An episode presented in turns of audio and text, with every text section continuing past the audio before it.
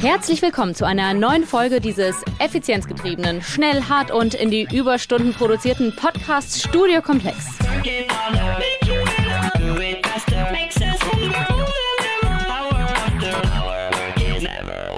Denn was wir haben wollen, ist Erfolg, Erfolg durch Wachstum. Und was sich jetzt zugegebenermaßen schon wieder super ironisch anhört, das ist eigentlich, wenn ich so drüber nachdenke, mein völliger Ernst. Weil natürlich wollen wir das, natürlich wollen wir Erfolg. Das ist die Maxim, in der wir leben. Auch schon 1998. Ich bin Christian Lindner und wir besuchen beide gemeinsam die Jahrgangsstufe 13 des städtischen Gymnasiums in Wermelskirchen. Christian und Christopher sind echte Durchstarter und immer voll im Stress. Dante hat so formuliert, der eine wartet, dass die Zeit sich wandelt, der andere packt sie an und handelt. Unsere Maxime, ran an die Arbeit, Arbeit bewältigen, Probleme sind nur dornige Chancen. Unser gesellschaftliches Streben so generell ist nach vorn ausgerichtet. Auf Fortschritt, auf immer mehr davon, Konsum, Wohlstand, gib mir immer mehr von dem guten Leben. Und das hört sich ja auch ganz geil an. Wer will das nicht? Wir sind bereit, wir marschieren, wir Soldaten und gehen hervor. Ja. Digga, wir sind gereizt, sagt der Tod, er soll warten, wir gehen hervor. Das Problem dabei ist halt, irgendwie scheint das nicht mehr zu funktionieren. Nicht mal im ultra überprivilegierten Deutschland. Herrgott, Sakrament. Denn wenn wir den Fernseher oder das Radio anmachen, dann klingt das irgendwie gar nicht mehr so nach dem schönen, guten Leben, im Pool treiben, mit Cocktail in der Hand. Da, wo private Pools in Häusern mit Gas geheizt werden, wollen wir das über diesen Winter verbieten. Es wird auch Zeit, dass wir dieses Gefühl von, naja, es ist Sommer, es äh, wird schon nicht so schlimm kommen, endlich ablegen. Wir müssen die Gasverbräuche runterbringen. Nun spricht der CEO of Verzichtspartei, Robert Habeck, das Wort sehr bewusst nicht aus, aber es geht gerade um quasi nichts anderes mehr als Verzicht, Verzicht, Verzicht. I know this is hard for you, but winter is coming. Und der könnte kalt werden. Das wird uns inzwischen mantraartig eingetrichtert. Das widerspricht aber natürlich total dem, was wir uns in 150 Jahren Kapitalismus angewöhnt haben. Konsum ist gut und bringt Wohlstand. Es gibt kein zu viel und vor allem gibt es keinen Weg zurück. Denn das, was wir gewonnen haben, das wollen wir doch nicht wieder abgeben und dastehen wie irgendwelche frierenden Hyopies in kratzigen Wollumhängen im Mittelalter. Wer zurückschaut, verliert. Aber was wäre, wenn Durchstarter wie Dante und Christian Lindner uns fälschlicherweise eingebläut haben, dass gesellschaftliche Entwicklung immer linear läuft und vor allem immer nach vorn? Was, wenn wir eigentlich ganz gut daran täten, zurückzublicken? Wir behaupten, angesichts der dunklen Verzichtswolke, die über uns schwebt, wer zurückschaut, gewinnt. Von der Vergangenheit lernen heißt siegen lernen. Okay, ich muss mich mal kurz wieder beruhigen, aber die Verzichtsdiskussion, die ist halt wirklich einfach viel zu negativ besetzt. Was, wenn Verzicht bloß bedeutet, brutale Maximierungsmantras hinter sich zu lassen und stattdessen auf altbewährtes zu setzen? Altbewährtes, das wir nur dummerweise auf dem Weg in den Endzeitkapitalismus irgendwie vergessen haben. Wenn wir den Staub vom Geschichtsbuch pusten und daraus lernen, dass wir Fortschritt durch Rückschritt haben können. Ja, also wirklich. Und um das zu beweisen, geht's diese Folge öfter mal in meine illustre Zeitreisekapsel. Unter anderem mit Annette Kehnel, die ist Historikerin an der Uni Mannheim. Um die Nachhaltigkeit, die Spuren der Nachhaltigkeit zu finden, da muss man eine Schicht tiefer graben. Verstehst du? Klar, verstehe ich. Machen wir. Ganz im Sinne von Dante. An die Arbeit, Ärmel hochkrempeln, Spatenstich. Mein Name ist Anne-Kathrin Eutin und ihr hört Studio Komplex. Wir haben jetzt also alle diese Verzichtsdebatte im Nacken. Das ist oh, wie so eine lästige Fliege, die wir irgendwie nicht wegschlagen können. Und lästig ist vor allem, weil diese Fliege vorher 30 Liter Moralin getankt hat und uns ihren fauligen Atem in den Nacken haucht und sowas säuselt wie Gewöhnen wir uns an, auf Luxus zu verzichten und die Dinge nach ihrem Nutzen, nicht nach dem äußeren Glanz zu bewerten. Das ist halt einfach nicht sexy. Vielleicht kriegen wir das aber auch noch ein bisschen weniger dröge protestantisch hin. Ich habe dafür Nina Treu angerufen. Sie arbeitet bei dem Think Tank Konzeptwerk Neue Ökonomie in Leipzig und sieht zum einen Verzicht als gar nicht mal so negativ, macht zum anderen aber vor allem das große Fass auf, warum wir halt auch einfach nicht drum rumkommen um die Debatte um Verzicht. Also wir leben ja in einer Gesellschaft, wo ganz viel konsumiert wird, weil ganz viel produziert wird und wir sind ja mit unseren Jobs abhängig von unserem Produktionssystem und wenn wir da freiwillig verzichten, führt es nur zu gewissen Veränderungen und nicht zu dem, was wir auf einer großen Linie brauchen. Ja, damit sind wir nämlich auch beim Punkt so, ne? Wenn wir nämlich auf unsere desolate Weltlage so schauen, ja? Kriege, Klimawandel, vielleicht erfrieren wir jetzt auch alle im Winter, man weiß es nicht. Warum läuft denn alles so kacke? Was ist denn der Grund allen Übels? Da ist ganz wichtig, dass wir ein Wirtschaftssystem haben, das auf Profit und Wachstum ausgerichtet ist, den Kapitalismus, und dass es ein Macht- und Herrschaftssystem ist, was dazu führt, dass wir immer mehr produzieren müssen, um das System zu halten. Und das funktioniert auf einer endlichen Welt aber nicht. Wir haben hier nur begrenzte Ressourcen und jede Art von Wirtschaftswachstum braucht auch Ressourcen. Unsere ewige Wachstumslogik in einer Welt von endlichen Ressourcen kann also irgendwann so nicht mehr funktionieren. Wir verlassen Nina jetzt mal für eine Weile, aber wir treffen sie auch irgendwann wieder mit einer neuen Idee, die sie hat und die sich tatsächlich auch aus Vergangenem bedient. Jetzt lautet unsere These aber ja Fortschritt durch Rückschritt und aus Vergangenem lernen heißt Siegen lernen. Und da müssen wir uns fairerweise auch mal die Geschichte des Kapitalismus noch mal genauer anschauen, so im Rückblick. Guten Tag, meine Damen und Herren, auf den unterentwickelten Plätzen. Hier kommt das Produkt, das Ihnen hilft, all Ihre Probleme zu lösen und Glanz und Glorie unserer modernen Gesellschaft zu genießen. Der Kapitalismus. Ja, okay, aber das sagen jetzt auch wirklich nur die, die es haben, ne? Nur warte mal, der Kern des Kapitalismus ist doch, dass alle was davon haben. Alle können was lernen, alle sind gesund und alle haben genug zu essen. Hä? Alle? Doch, doch. Natürlich gibt es Ausnahmen, aber wir haben mit dem Kapitalismus dafür gesorgt, dass zum Beispiel der normale Waldarbeiter, der vor wenigen Jahrzehnten noch als ungebildeter Mann galt, der nur die Arme und nicht den Kopf anstrengen muss, heute Vollerntemaschinen bedient, mit denen Bäume gefällt, geschält und zerteilt werden. Ja gut, aber auch wirklich nur, wenn man sich solche Kampfmaschinen auch leisten kann. Genau, das ist es ja, dass sich bald alle solche Maschinen leisten können. Dafür sorgt das ständige Wachstum. Sogar die Künste, für die bleibt auch noch was übrig. In den USA zum Beispiel stiegen die Einnahmen aus Theater, Oper und Konzerten von 80 Millionen in den 20er Jahren auf heute 9 Milliarden Dollar. Und doch gibt es natürlich immer noch Menschen, die nach der Arbeit auf dem Sofa zusammenbrechen und sich mit Kultur und all sowas gar nicht mehr beschäftigen können. Aber auch die leben in einem friedlichen, demokratischen Umfeld. Ja gut, das würden jetzt Menschen in der Ukraine, glaube ich, anders sehen. Also da triumphiert, wenn überhaupt, noch die Rüstungsindustrie. Das stimmt, die Rüstungsindustrie profitiert. Aber wie sonst soll man das Land nach dem Krieg wieder aufbauen? Irgendwo muss das Geld ja herkommen. Denn tatsächlich leiden die meisten Unternehmen darunter und sie brauchen den Frieden. Wir denken immer zuerst an den Frieden. Okay, aber wenn das alles so geil ist, warum steigt dann der Glücksquotient in kapitalistischen Gesellschaften nicht? Ach ja, das Glück. Das ist es ja. Weil Menschen wie Sie einfach nicht einsehen wollen, wie toll das Leben ist, wenn man alles hat. Nur probieren Sie es doch erstmal aus. Guckt man sich die Jahrhunderte im Vergleich so an, dann scheint es doch so, als hätte der Kapitalismus vielen von uns halt ein ganz geiles und, naja, sagen wir, fast friedliches Leben beschert. Und wie viele geile Innovationen bitte. Ich spreche gerade in eine rein und auf der anderen hört ihr mich gerade.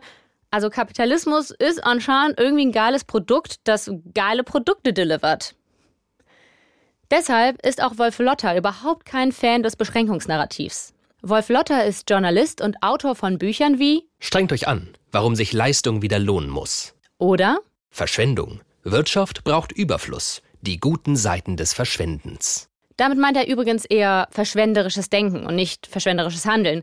Aber dieses verschwenderische Denken, das darf keinesfalls eingeschränkt werden durch Verzicht und Rückschrittsdenken. Wir müssen neugierig sein auf neue Lösungen, neue Methoden, neue Technologien, die irgendwann auch überholt sein werden, aber die jetzt gebraucht werden und wir kennen sie noch nicht. Wir müssen uns eingestehen, dass das alte Werkzeug nicht funktioniert und dass wir das neue noch nicht haben. Also hurtig ans Werk kann man nur sagen, ein bisschen Bemühung, ein bisschen Anstrengung, damit wir das auch hinkriegen. Oh, ja, also Fortschrittsdenken par excellence. Das Glück, ähm, das liegt schon vor uns, irgendwo in der Zukunft, aber ganz sicher nicht in der Vergangenheit.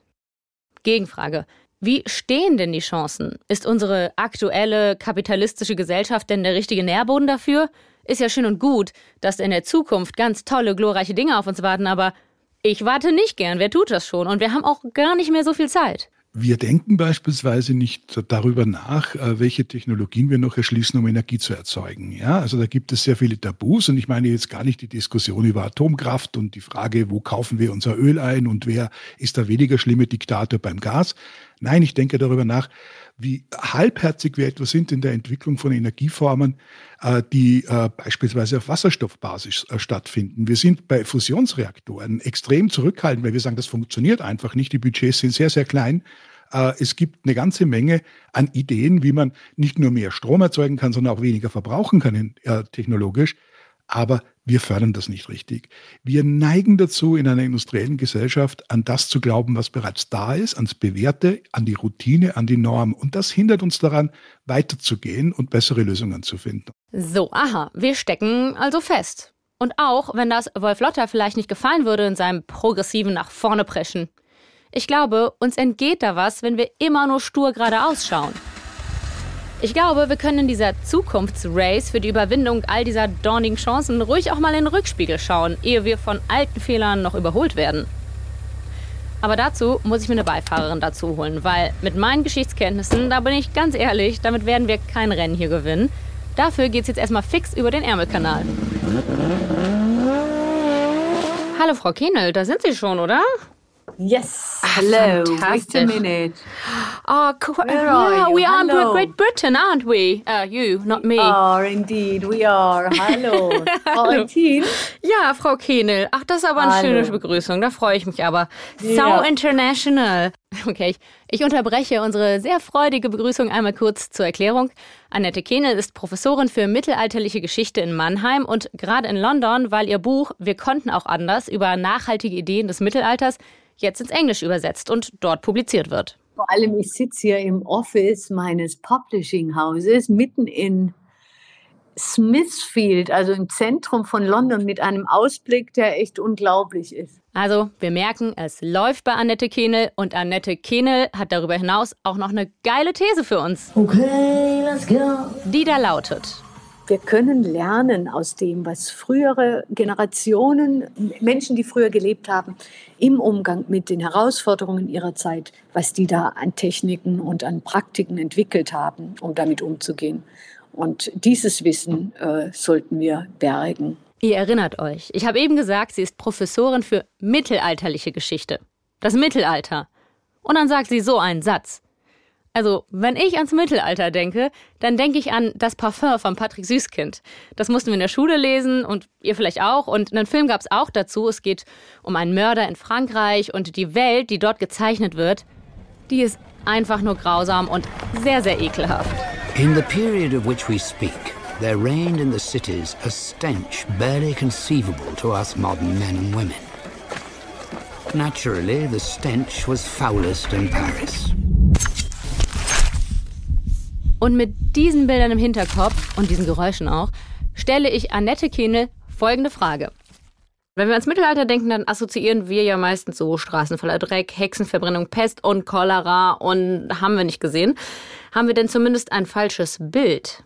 Ja, wir haben ein falsches Bild vom Mittelalter. Unser Bild vom Mittelalter ist das Bild, was wir im 19. Jahrhundert äh, vor Augen haben. Also zum Beispiel Oliver Twist, ja, das ist so ein dreckiges altes London, ähm, Straßen voller Räuberbanden und voller Kot und Pferdemist und alles ganz unmenschlich. Und wir vergessen immer, dass das 19. Jahrhundert nicht das Mittelalter war. Das 19. Jahrhundert war der erste Höhepunkt der Moderne, der Hochindustrialisierung und hat eine Welt geschaffen, in der London, also zum ersten Mal eine Millionenstadt war. Und es war, im Mittelalter gab es keine Millionenstädte. Im Mittelalter waren die Städte nicht so überbevölkert wie im 19. Jahrhundert. Im Mittelalter waren weniger Menschen auf diese, weil die, die Erde war viel leerer als heute. Und vor allem also auch im 19. Jahrhundert. Und all die Missstände, die wir so äh, in unseren Köpfen haben, von dem unterentwickelten, verarmten und verwahrlosten äh, Leben in so einer mittelalterlichen Stadt oder auf dem Land, das sind meistens so Vorstellungen, die irgendwo im Hintergrund aus Filmen übers Mittelalter kommen, die aber ganz oft eben diese Schablone des 19. Jahrhunderts, die Verelendung, das Proletariat, was über, durch die Industrialisierung überhaupt erst geschaffen wurde, uns vor Augen führt. Übrigens auch Baden war im Mittelalter eine sehr äh, hohe Kulturtechnik. Die Menschen haben gerne gebadet. Nicht wie heute, jeden Morgen geduscht und dabei irgendwie jede Menge Wasser verbraucht, aber sie waren auch reinlich. Okay, geil. Hatte ich nicht erwähnt, dass ich mit meinem Geschichtswissen kein Rennen gewinnen kann? Das Parfum spielt auch nicht im Mittelalter. Das Mittelalter geht so roundabout vom 6. bis zum 15. Jahrhundert. Das Parfum spielt, wie Oliver Twist, später. So on the edge zu Moderne. So viel dazu. Aber anscheinend bin ich immerhin nicht die Einzige, die da von Belletristik und Film verblendet wurde.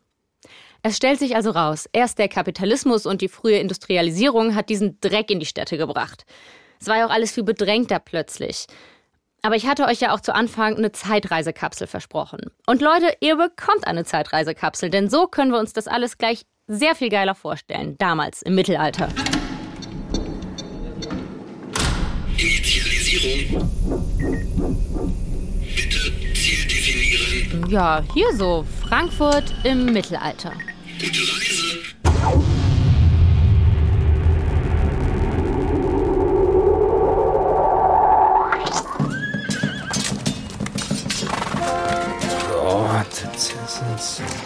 Ach du Heiliger, was ist denn? Oh, Gott, sorry, sorry, sorry. Ja, es, sorry. Das, das mit der punktgenauen Landung, das muss ich noch üben. Ähm, aber wow, das ist ja mal eine große Werkstatt. Läuft bei Ihnen.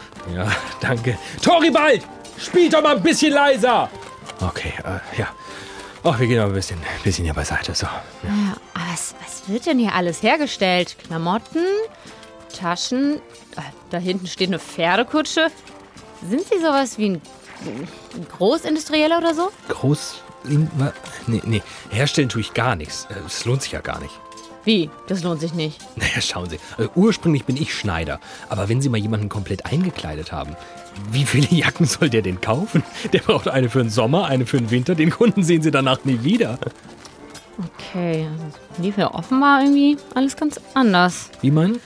Also sorry, ich, ähm, ich habe ein bisschen vor mich hingeredet.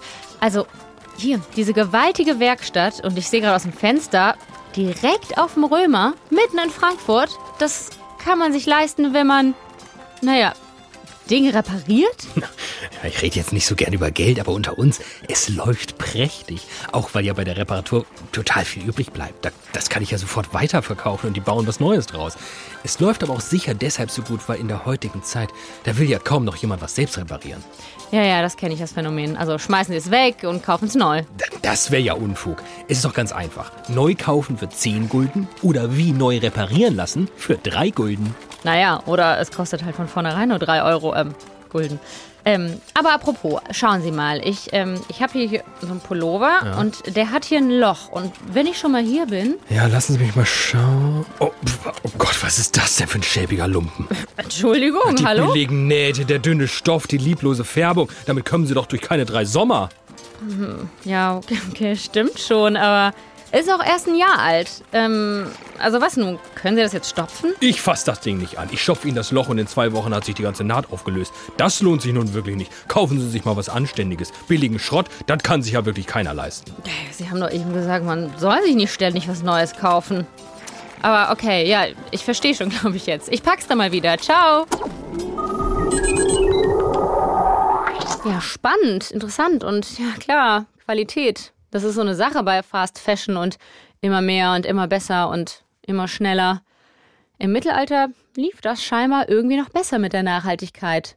Auch äh, im Nahrungsmittelsektor übrigens. Und da gibt es das Beispiel von erfolgreichen Fischereikooperativen, die sich eben über Jahrhunderte dadurch erfolgreich über Wasser gehalten haben und vor allem ihre Ressource Fisch gut verwalten konnten, dass sie sich regelmäßig einmal im Jahr getroffen haben und die, je nachdem, wie die Klimabedingungen waren, wie die Wasserstände waren, wie die Fische im Wasser waren, dann entsprechende Regeln gegeben haben. Also am Bodensee zum Beispiel haben wir da wunderbare Protokolle von diesen Treffen und dann schreibt halt, wenn die Bodenseefällchen, das ist so eine kleine Fischart im Bodensee, wenn es von denen wenig gibt, dann haben sich die Fischer gemeinsam darauf verpflichtet, dass sie die Maschengröße in diesem Jahr erweitern. Warum? Dann können die jungen Fische durch die Netze durch und Leichen und dann gibt es im nächsten Jahr wieder mehr Fische. Äh, Und das sind so ganz, ganz einfache Methoden der Nachhaltigkeit, die aber, und das ist ganz, ganz wichtig, natürlich erstmal mit einem Verzicht auf kurzfristige Gewinne einhergehen. Ja, also wenn ich die Maschengröße erweitere, dann fange ich halt auch weniger Fisch. Aber die haben sich wechselseitig darauf geeinigt, dass sie das so machen. Aber es ist doch erschreckend, wenn wir hören, dass das vor mehreren hundert Jahren, dass Menschen dazu in der Lage waren und es heute nicht mehr sind. Wie kommt denn das? Ja, da sagt, da hast du recht, da hast du recht. Wie kommt es? Also ich glaube, wir haben uns irgendwie so sehr darauf fixiert, dass Effizienzsteigerung das sozusagen unhinterfragte Kriterium ist für Erfolg. Und da müssen wir jetzt gerade umdenken. Und da geschieht auch viel, da wird ja auch viel umgedacht. Also vielleicht gibt es Effizienzen, die jenseits der Kapitalrenditensteigerung liegen. Ja? Also wenn ich effizient die Umwelt verschone von meiner Zerstörung, dann ist es vielleicht eine ganz andere Qualität, als wenn ich möglichst viel Fisch aus dem Bodensee hole. Okay, jetzt hatten diese Bodenseefischer aber ganz augenscheinlich einen anderen Konkurrenz- und Erfolgsdruck als Fischerinnen und Fischer im Jahr 2022, die nicht nur für irgendwelche regionalen Pupsdörfer und noch so halb in Subsistenzwirtschaft lebend so vor sich hin lebten und hinproduzierten, durchaus und wir wollen es uns jetzt auch nicht direkt so einfach machen. Nein, nein, nein. Dafür haben wir ja noch Wolf Lotter im Ärmel, den zukunftsorientierten Journalisten. Und der sagt, diese Gesellschaften waren ja alternativlos. Es gab Armut, es gab Krankheit und frühen Tod. Äh, und das zu verklären, finde ich auch zynisch und geschichtslos. Autschi, ja, vielleicht hat er einen Punkt, ne? Das ist eine neue Form von Naturromantik, die es ja immer wieder gibt in verschiedenen Schüben, die uns aber nie sagt, wie die Leute wirklich gelebt haben. Im Mittelalter war das Leben kurz, schmutzig und brutal. Thomas Hobbes hat das ja schon im 17. Jahrhundert sehr deutlich festgestellt. Äh, in Naturgesellschaften sieht es auch immer netter aus, als es ist. Wenn man äh, sich die Geschichte der Aufklärung und der Moderne ansieht, dann sind wir einfach dreimal so alt wie die Leute um 1800 und das ist nicht so schlecht. Also eine dreifach größere, Leben, höhere Lebenserwartung halte ich nicht für schädlich. Und der Umgang mit Materiellem, ja, wir haben 50 Mal mehr als unsere Vorfahren. Wir müssen offensichtlich lernen, aus dieser Welt der Knappheit, die immer nur sagt, wenn du wenig hast, dann geht es dir gut, dann bist du zufrieden, endlich mal Abschied zu nehmen und in einer Welt der Möglichkeiten, der Vielfalt, der echten Diversity zu kommen. Das ist jetzt ein Prozess, den wir lernen müssen. Unsere Vorfahren haben ja Jahrhunderte, Jahrtausende lang immer nur Knappheit gehabt. Das Reich der Notwendigkeiten, hat Marx gesagt. Und das zu überwinden, ist ein hartes Stück Arbeit, auch Denkarbeit vor allen Dingen. Und ich sehe das, ohne Frage. Aber ganz ehrlich, Denkarbeit wäre es auch, Knappheit nicht immer nur so als eingrenzende Leitplanken zu sehen, sondern als Quelle der Inspiration zum Beispiel. Einen Rückschritt machen, um Inspiration aus der Vergangenheit zu bekommen, um das endlich hinzukriegen mit dieser Nachhaltigkeit, wenn es ja selbst die im Mittelalter geschissen bekommen haben.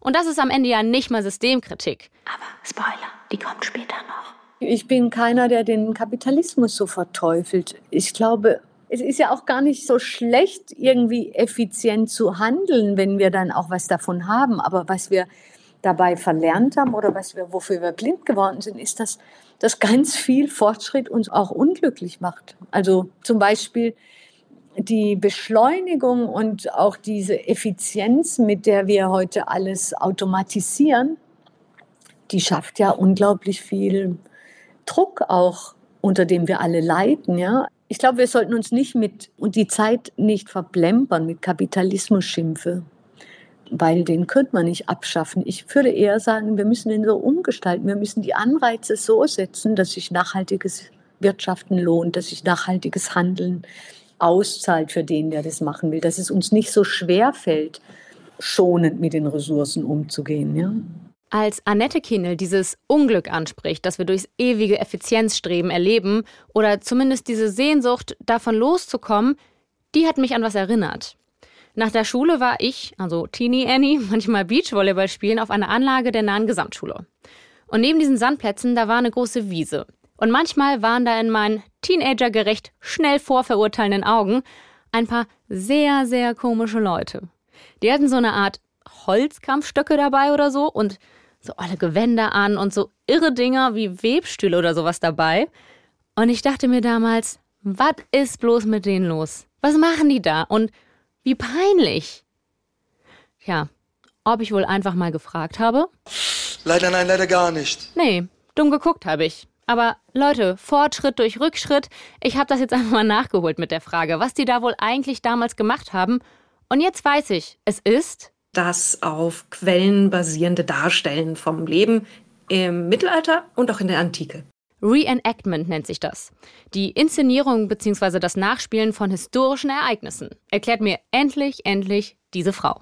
Ich bin Mayri Stritter. Mein Name ist ungewöhnlich und für die meisten Leute erstmal nicht auszusprechen, wenn man ihn geschrieben sieht. Und ist es denn ein richtiger Name? Es ist mein richtiger Name. Ah. Der steht so in meinem Pass und alles. Der ist kein, kein, kein Fantasy-Name. Ja. Nein, okay. der ist echt. Mhm. Den habe ich meinem Vater zu verdanken und seiner Liebe zu irischer Folkmusik. Das ist ein irischer Name. Mhm. Ohne dass ich irisch wäre in irgendeiner Form. Ja, und ich werde hier heute über Mittelalter und die Sehnsucht nach einer einfacheren Welt reden. Mairi hat Erfahrung damit, denn sie betreibt einen ziemlich erfolgreichen Twitch-Account über Rollenspiele und nimmt natürlich auch selbst regelmäßig daran teil. Also gerade beim Reenactment ist das so, dass man in der Regel für Museumsfeste oder dergleichen eingeladen wird und das dann darstellt und tatsächlich halt in der Regel dann in Zelten, aber entsprechend auch zu der Zeit passenden Zelten ein paar Tage, ein Wochenende. Ich glaube, das längste waren neun Tage wohnt. Und solches Essen kocht, solche Kleidung trägt und Handwerk vorführt. Hört sich ein bisschen crazy an, auch als nicht mehr Teenager?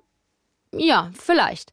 Und Mairi kennt ablehnende Reaktionen auf ihr Hobby nur zu gut. Ich erinnere mich, dass in meiner Jugend, ich habe als Teenager schon damit angefangen, viele Leute das peinlich fanden oder seltsam und ich war auch schon wirklich als der Nerd verschrien in der Klasse in der Schule. Mhm.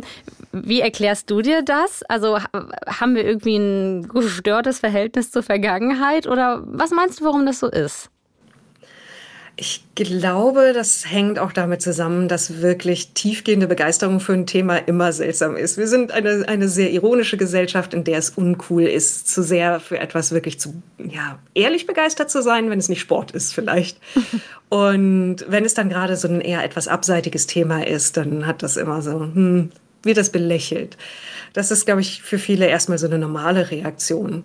Und naja, ist nicht schön, aber ich habe mhm. mich dran gewöhnt. Ich finde, Mario macht da einen verdammt guten Punkt. Denn egal, ob es Yu-Gi-Oh! Karten sammeln, Corgis züchten oder eben Mittelalter-Rollenspiele sind, die ironische Distanzierung zu, ich sag mal, intensiven Hobbys gehört zumindest für unsere Generation irgendwie zum guten Ton. Müssen wir vielleicht auch mal eine Folge zu machen. Für diese Folge ist es aber insofern interessant, dass die Motivation für so ein Hobby eigentlich eine Abwehrreaktion auf unser postmodernes, immer mehr, immer schneller, immer besser ist. Was genau fasziniert dich daran?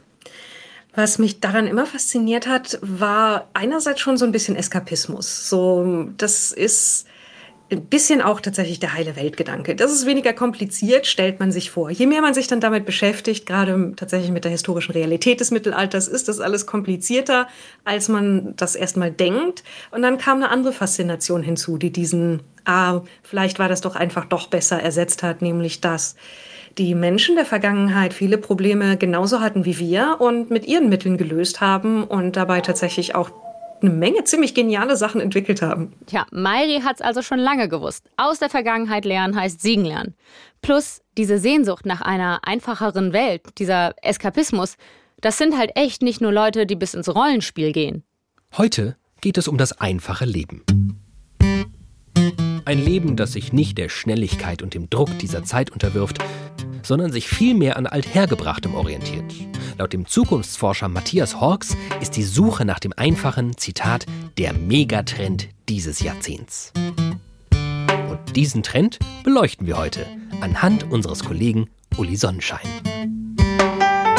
Ich hasse Megatrends, aber das stimmt, was der komische da sagt. Das ist Uli. Uli ist Journalist. Er arbeitet in der Redaktion bei Studio Komplex.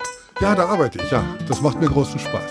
Uli lebt in Frankfurt, einer großen Stadt mit vielen Menschen, Autos, Bussen, Bahnen. Ach, Uli würde so gern diesem hektischen Leben entfliehen. Das werde ich auch tun. In dem Moment, wo ich hier nicht mehr arbeiten muss, hat mich das Landleben für sich entdeckt. So wie Uli geht es fast jedem zweiten Deutschen. Zuverlässig belegen Meinungsforschungsinstitute, dass es die Menschen eigentlich raus in die Natur und aufs Land zieht. De facto kommen immer mehr in die Stadt ein Teufelskreis. Ja, den kann man durchbrechen, wenn man nicht mehr arbeiten muss und nicht mehr darauf angewiesen ist, an gewissen Orten zu sein. Aber es geht noch weiter. Der technologische Fortschritt. Für Uli ist es ein Graus, dass seine Lieblingsplatten nur noch in diesem Spotify liegen und nicht mehr in Shellac auf seinem Plattenspieler Wheels of Steel. Die Vinylplatte ist großartig. Ich habe sie gerne in der Hand, aber hören tue ich es dann doch tatsächlich über den Computer. Geht einfach schneller und kratzt nicht so. Laut Harry Gatterer, der arbeitet am Deutschen Zukunftsinstitut, ist die Sehnsucht nach einfachen Dingen so sehr in Mode wie selten zuvor. So erklärt er auch das Comeback der Polaroid-Kamera und des Filterkaffees. Filterkaffee mache ich nicht. Und an einer weiteren Sache merkt man, dass Uli mit der Gegenwart nicht viel gemein hat. Kantinenessen verschmäht er, wann immer es nur möglich ist. Ich koche einfach gern. Uli ist begeisterter Koch und Convenience oder gar Fastfood kommen ihm nicht auf den Teller. Auf gar keinen Fall. Er verzichtet wann immer nötig auf das inzwischen allgegenwärtige Salz in seinen Gerichten. Selbst Nudeln kocht er ohne Salz. Ist einfach viel gesünder und schmeckt trotzdem. Und auch da liegt Uli ganz im Trend. Es fehlt nicht mehr viel und er erlebt das, was Fans Revolution nennen. Bitte? Unter diesem Namen jedenfalls entstehen Bücher, Ratgeber, ganze Messen. Und schlägt man eines dieser Bücher auf und liest den Klappentext, dann liest man das, wonach sich auch Uli Sonnenschein so sehr sehnt. Zurück zu den Wurzeln, zum einfachen Leben. Das klingt jetzt so wie ein Schlagwort, aber es stimmt, das einfache Leben hat auch seinen Reiz. Ja, was soll ich sagen? Tief in uns drin haben wir Bock auf Rohkost und kratzige Wollpullis und eigenes Gemüse anbauen, aber momentan erkaufen wir uns das noch teuer zum reinen Hobby mit harter, beschleunigter Lohnarbeit. Aber dann müssten wir eigentlich nur am Framing arbeiten. Es ist halt doch wieder der olle Zeitgeist, den wir überwinden müssen, weil er uns eingetrichtert hat, vorwärts geht's, don't look back. Dabei wollen wir doch back. Oder, Mayri? Es gibt ja nicht die Entscheidung nur für einen Anteil davon, sondern wenn dann hätte man, wenn man sagt, ich möchte jetzt im Spätmittelalter leben, hätte man ja das Gesamtpaket und dann hätte man auch die medizinischen Umstände und die Frauenrechte, die wenig existenten und dergleichen und generell eine sehr große Ungleichheit in der Gesellschaft, mit der man sich auch auseinandersetzen müsste. Das heißt, dass das, was ich mag, daran wird leider durch zu viele Dinge, die sehr negativ wären, aufgewogen. Hm, okay, schade. Selbst Mittelalter-Ultra Mairi hat gar nicht so richtig Bock aufs Mittelalter. Oder nur Parts davon. Aber okay. So, Leute, wir können das jetzt ja eigentlich schon zusammenfahren. Ich würde mich dann jetzt darauf einigen wollen, dass es super legitim ist, endlich mal wieder die Arme zu öffnen. Von mir ist nur für die guten, geilen Nachhaltigkeitsideen aus dem Mittelalter, von Reparatur bis nachhaltige Fischerei. Was meint ihr? Ist das, ist es ein Deal? Ähm, aber, also, ich hätte das total gerne gemacht, aber ich muss gestehen, ich habe da bisher noch einen weiteren Gesprächspartner unterschlagen. Und der ist unser Endgegner mit unserer These Fortschritt durch Rückschritt. Aus der Vergangenheit siegen lernen und so weiter und so fort. Der sagt nämlich, das Studium der Geschichte ist schon sehr wichtig, um die Gegenwart zu verstehen, aber nicht um Rezepte abzuleiten für konkrete Aktivitäten heute. Bumm. Weil wir Menschen nämlich zu dumm dafür sind, die korrekten Lehren zu ziehen. Aber lassen wir sich den Endgegner erstmal vorstellen. Ja, mein Name ist Bert Pampel. Ich lebe und arbeite in Dresden. Ich habe Politikwissenschaft studiert, über Gedenkstättenbesucher promoviert und ähm, arbeite bei der Stiftung Sächsische Gedenkstätten äh, in Dresden und bin dort Leiter der Dokumentationsstelle. Umso spannender, dass Sie dann sagen, wir lernen nicht aus Geschichte. Warum denn? Wir lernen nicht aus Geschichte, weil es viel schwieriger ist, als gemeinhin angenommen wird. Ich sehe zum Beispiel gewisse anthropologische Grenzen, die jetzt im Menschen angelegt sind, also eine gewisse Geschichtsvergessenheit oder dass Menschen eben doch eher aus eigener Erfahrung lernen, anstatt dass sie belehrt werden. Der Mensch ist also Bert Pampels Meinung nach nicht so angelegt, Erkenntnisse jenseits des eigenen Erfahrungsspektrums, also jenseits der persönlichen Betroffenheit, anzuwenden. Warum? Weil wir entweder die Vergangenheit verteufeln, nostalgisch glorifizieren und vor allem, weil wir einfach verdammt vergesslich sind. Brandaktuelles und doch irgendwie vergangenes Beispiel gefällig? Initialisierung.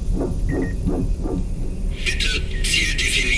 Oktober 1973.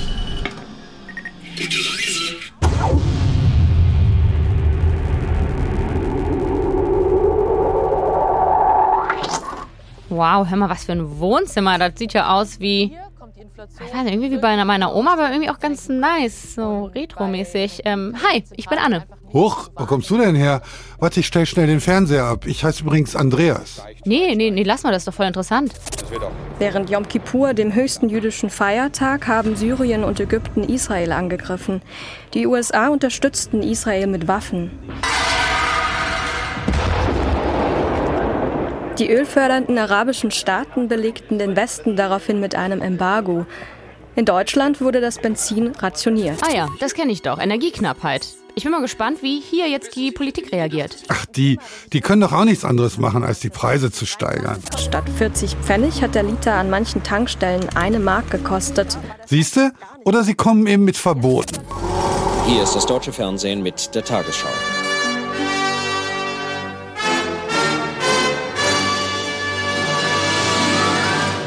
Guten Abend, meine Damen und Herren. Das Autofahren im Bundesgebiet an Feiertagen wird vermutlich eher verboten, als noch heute Nachmittag erwartet worden ist. Dürfen wir Sie etwas fragen? Was halten Sie denn vom Fahrverbot am Sonntag? Ach mein Gott, wenn Sie mich so fragen, sage ich Ihnen ganz ehrlich, das wäre mal wieder eine feine Sache. Man würde laufen, man würde sich aufs Fahrrad besinnen. Ich persönlich, ich würde es nur begrüßen. Ja, schau doch mal, das gibt's doch nicht. Die sind ja alle mega verständnisvoll. Im Wasser oder in der Luft. Verstöße gegen diese Verordnung können teuer werden. Bei Wiederholungen gelten sie sogar als Straftaten und werden mit Haft- oder Geldstrafen bis zu 150.000 Mark geahndet. Immer dasselbe und wir müssen es ausbaden. Aber die Menschen halten sich tatsächlich dran. Das ist ja spannend. Nützt es denn auch was? Also kann man so die Preise in den Griff kriegen? Wie sind die Aussichten? Äh, Aussichten, ja. Es geht immer weiter so. Äh, die Inflation steigt, steigt, steigt. Es wird auch vorläufig kein Ende, ist kein Ende abzusehen.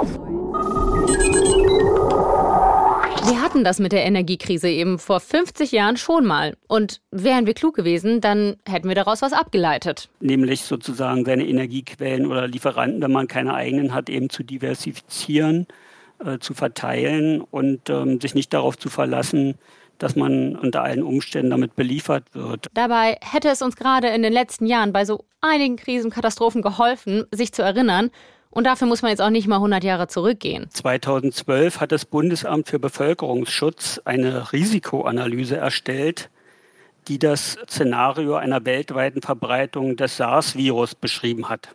Und ähm, in dieser Risikoanalyse wurden als Schlussfolgerung zur Vorbereitung empfohlen, unter anderem eine Bevorratung mit Schutzmasken und der Aufbau von Intensivbettenkapazitäten. Und wenn man sich dann anschaut, was dann acht Jahre später sozusagen die Engstellen waren, dann sind das ja unter anderem diese Stellen gewesen. Also das ist für mich ein Beispiel dafür, dass es schwierig ist, selbst wenn man Schlüsse gezogen hat, die durchaus korrekt sind, die dann auch umzusetzen. Soweit die Schelte der Vergesslichkeit und Lernresistenz der Menschheit. Bert Pampel geht aber noch darüber hinaus. Selbst wenn wir uns dann mal erinnern und Lehren ziehen wollen, so wie wir es ja schon eigentlich eine ganze Folge lang tun, selbst dann geht er so gar nicht d'accord damit. Aus folgendem Grund. Ein Fehler ist meines Erachtens der, dass man sich dann zu schnell von falschen Analogien sozusagen blenden lässt und glaubt, die Vergangenheit würde sich genauso wiederholen wie die Gegenwart und dann aber die Unterschiede übersieht. Es gibt ein sehr schönes Zitat von Viktor Klemperer, dem Dresdner Überlebenden des Holocaust, der in sein Tagebuch geschrieben hat, alles wiederholt sich und ist dann doch anders. Dieses Herangehen an die Vergangenheit, dann sich das rauszusuchen aus der Vergangenheit, was heute passend erscheint, das ist eben auch sehr schwierig, weil man dann eigentlich nicht aus der Vergangenheit lernt, sondern mit, weil man nicht die Vergangenheit so wahrnimmt, wie sie gewesen ist, sondern selektiv unter dem Blickwinkel der eigenen sozusagen Interessen und Bedürfnisse aus der Gegenwart. Sprich, wir sollen mit diesem Cherry-Picking aufhören. Uns nur das zusammensammeln, was gerade adäquat für unsere Argumentationslinie erscheint. Rotkäppchen und das Cherry-Picking. Äh, sorry. Äh, Rotkäppchen beim Kirschpflücken. Oh, schau mal, das ist ja wundervoll. Recycling und Reparaturen, das nehmen wir sofort mit. Hm, Wegwerfgesellschaft, das will niemand. Oh, und da, nachhaltiges Wirtschaften mit Blick auf die Tier- und Pflanzenwelt. Ja, ja, ja, das wollen wir, das wollen wir. Was ist denn das für ein gruseliger Strauch? Monarchie, Sklaverei und Tuberkulose. Nein, nein, nein, nein, das kann sich jemand anders pflücken. Aber hier, oh wie schön, Pferdekutschen. Es sollte viel mehr Pferdekutschen geben. Und gerade beim Mittelalter findet Bert Pampel dieses Zusammensammeln von Inspirationsquellen für ein nachhaltiges Leben in 2022 einigermaßen befremdlich. Also, wenn man jetzt, sage ich jetzt mal, so die Wirtschaftsordnung des Mittelalters heranzieht, als Vorbild für uns, dann muss man eben auch sehen, dass diese Wirtschaftsordnung die gravierenden Hungersnöte damals nicht verhindert hat die es damals regelmäßig gegeben hat. Und damit sind wir auch wieder bei der Kritik von Wolf Lotter. Also, okay, ich glaube, wir haben es jetzt verstanden. Vergleiche aus völlig anderen Lebensrealitäten und gesellschaftlichen Ordnung ziehen, das finden sowohl Bert Pampel als auch Wolf Lotter gar nicht gut. Ich hätte da aber noch eine Idee, um unsere These zu retten. Ooh, baby, ooh, that's nice. Ooh, that's nice. Ooh, that's nice. That's nice, baby. Ooh, that's nice. Ooh, that's nice. That's nice. Oder? Beziehungsweise ist eigentlich nicht meine Idee, sondern Annette Kenels, die ist ja die Historikerin. Oder sagen wir, es ist unsere gemeinsame Grübelei. Also, was wäre, wenn das Problem gar nicht unsere Vergesslichkeit ist oder es auch gar nicht an den falschen Analogien hängt, sondern wir uns nur sehr einseitig erinnern und uns zudem sehr arrogant erinnern und wir Geschichte viel zu häufig zu einem falschen Zweck missbrauchen? In der Geschichte und unserer Vorstellung von früher ist es ja so ähnlich wie beim Journalismus. Ja? Nur schlechte Nachrichten sind gute Nachrichten. Das heißt, wir lesen ja viel lieber Geschichten über Katastrophen früher und über böse Menschen früher und darüber, wie schlimm alles war und wo die Menschen totale Zerstörung angerichtet haben, über Kriege und ganz grandiose, weiß was ich, Zerstörungen und so. Und die Geschichte der Nachhaltigkeit die ist halt viel leiser und weniger spektakulär. Und ich glaube, deswegen habe ich das Buch auch geschrieben, weil ich die eben auch sichtbar machen wollte. Ja, diese Spuren der Nachhaltigkeit, gerade weil sie eben viel tiefer liegen. Wenn man so Geschichte wie Archäologie betreibt, ja, da muss man so graben. Und ich glaube, um die Nachhaltigkeit, die Spuren der Nachhaltigkeit zu finden, da muss man eine Schicht tiefer graben. Verstehst du? Mhm.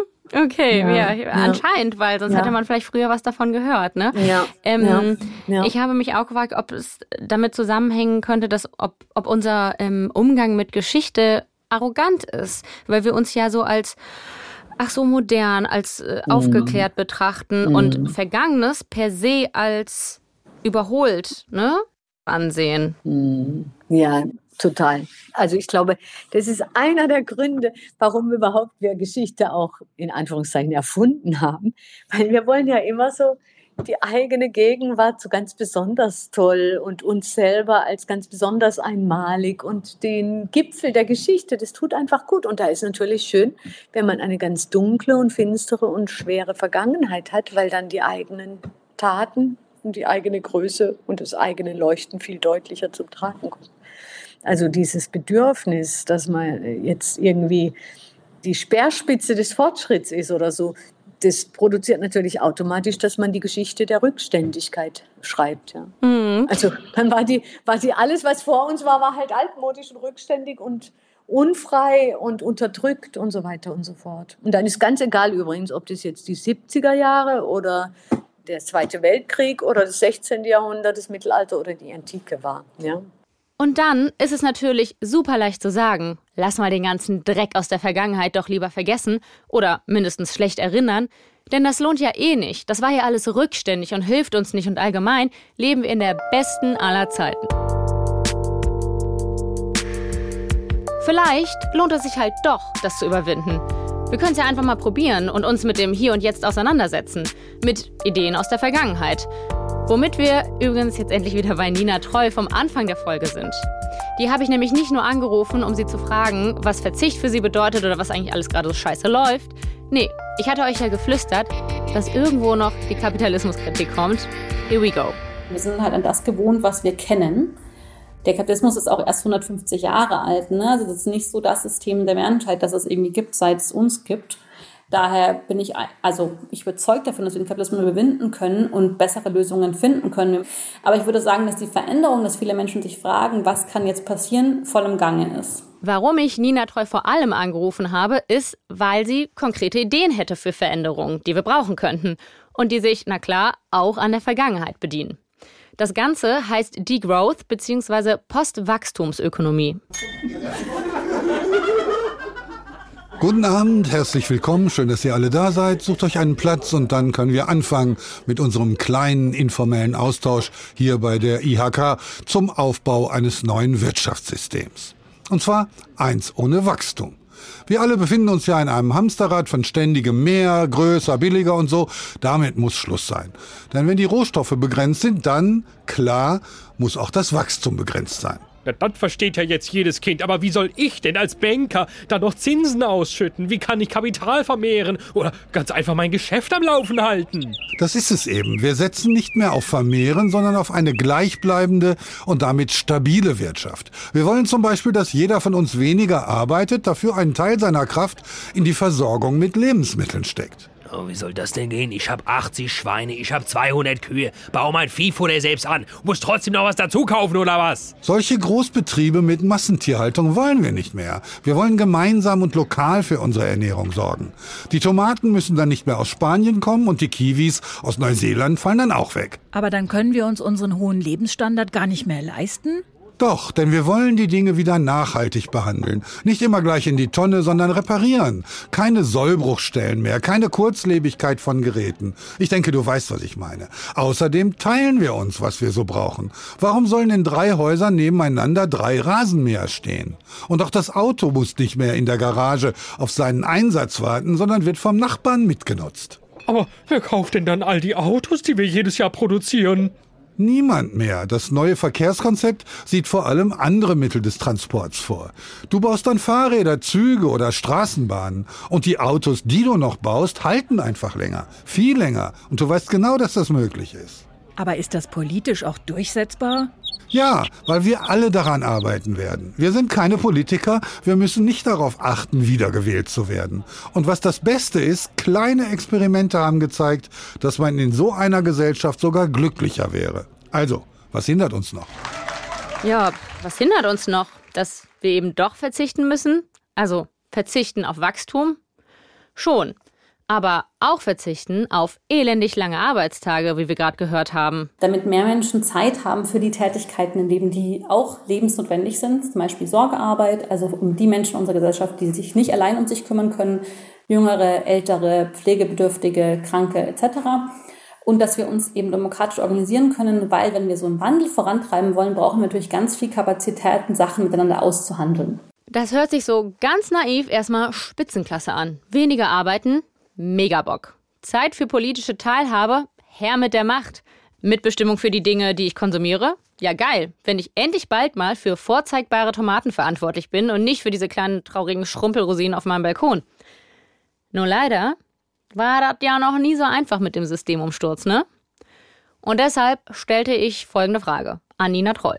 Ich meine, das Ganze klingt ja jetzt auch dann tatsächlich auch sehr utopisch und sehr rigoros und so. Wie machst du so ein Konzept einem Christian Lindner schmackhaft zum Beispiel? Ja, also ich glaube, Christian Lindner kann ich das nicht schmackhaft haben. Ich glaube, Christian Lindner und ich sind da absolute Gegner. Aber ich glaube, man kann das total vielen Menschen, die aktuell unter dem System leiden, ähm, klar machen. Und ich sage da vor allem immer, dass es halt total utopisch ist, so weiterzumachen, wie wir es gerade machen. Ne? Also wir fahren halt, also die Welt gerade an die Wand, was man das so sagen kann. Also wir benutzen unsere Ressourcen, wir heißen den Klimawandel weiter an. Unter den Bedingungen können wir sozusagen so nicht weiterleben, wie wir es gerade tun. Wir müssen da was ändern und es ist total vielen Leuten klar. Aber sie wissen halt nicht wie. Und da fehlen uns Gesamtgesellschaft wirklich Konzepte. Also die Grünen versuchen es ja gerade mit so einem grünen Kapitalismus. Also wir lassen die Grundstruktur des Wirtschaftssystems gleich, also die Trennung von Arbeit und Kapital, die sehr ungerechte Verteilung von Eigentum, ähm, die Produktionsstrukturen, in der einige wenige bestimmen, was gemacht wird.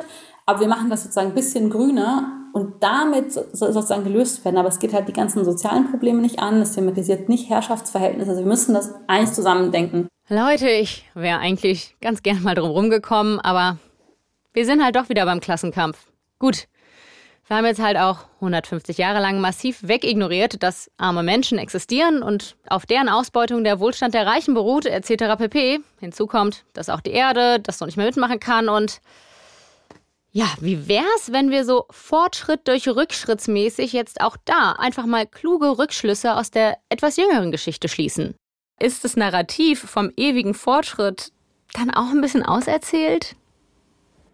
Ja, also da würde ich dir sofort zustimmen. Ich weiß nicht, wie du das siehst, aber ich glaube, für das 20. Jahrhundert war diese Geschichte des ewigen Fortschritts und übrigens auch der Glaube, also vor allem nach dem Zweiten Weltkrieg, seit dem Wirtschaftswunder, der Glaube an die Machbarkeit von immer besser, immer besser, immer besser durch immer mehr Geld, immer mehr Fortschritt, immer mehr Wirtschaftswachstum. Dieser Glaube, der brauchte dieses Narrativ vom Aufstieg. Aber für das 21. Jahrhundert brauchen wir eine neue Geschichte. Aber welche? Ja, das sag du mir, sag du mir. Welche Geschichte brauchen wir? Wir brauchen, glaube ich, also eine globale Geschichte, weil das darf man auch nicht vergessen, die Geschichte vom Fortschritt. Die war natürlich ein westliches Narrativ und wir dachten, wenn nur alle so werden wie wir, dann geht es allen gut.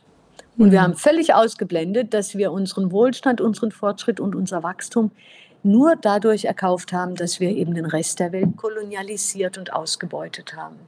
Das heißt, wir brauchen heute, und da sind wir ja dabei, wir brauchen ein globales Narrativ, wir brauchen Diversity, also wir brauchen eine neue Wertschätzung für die Vielfalt, die ja in der Moderne auch, Modernisierung ist auch Normierung. Ja? Die Moderne hat die Welt genormt.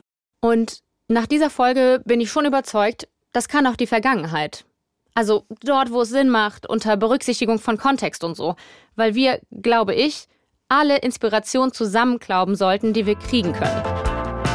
Und dann, mit dieser gesammelten Power aus tausenden Jahren menschlicher Erfahrung, dann vielleicht doch noch eine Zukunft haben? Und wer weiß, vielleicht ja sogar eine goldene. Auch wenn es scheußlich klingt, ich sehe eine, dass die Zeiten rosig sind. Ich sehe eine,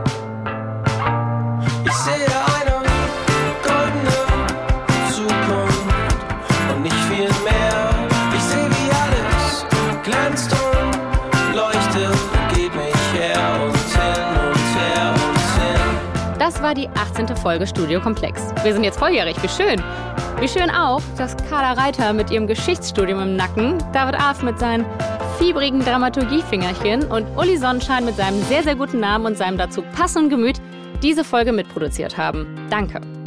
Danke Henning Schmidt für den Sound. Danke Felix Leichum und Nico Spahn für die bildliche Gestaltung auf Spotify, Twitter und Instagram. Auf letzteren beiden könnt ihr uns übrigens sehr, sehr gerne mal kontaktieren für Feedback, für Themenideen oder Emoji-Bilderrätsel. Ich bin großer Fan, ich bin da offen. Erzählt gerne Freundinnen davon, denn wir wollen ja wachsen, wachsen, wachsen, das wisst ihr ja, und sagt ihnen gerne weiter, wo es uns zu hören gibt. Bei Spotify zum Beispiel, in der ARD-Audiothek, bei Apple Podcasts, bei Amazon Music, bei Google Podcasts.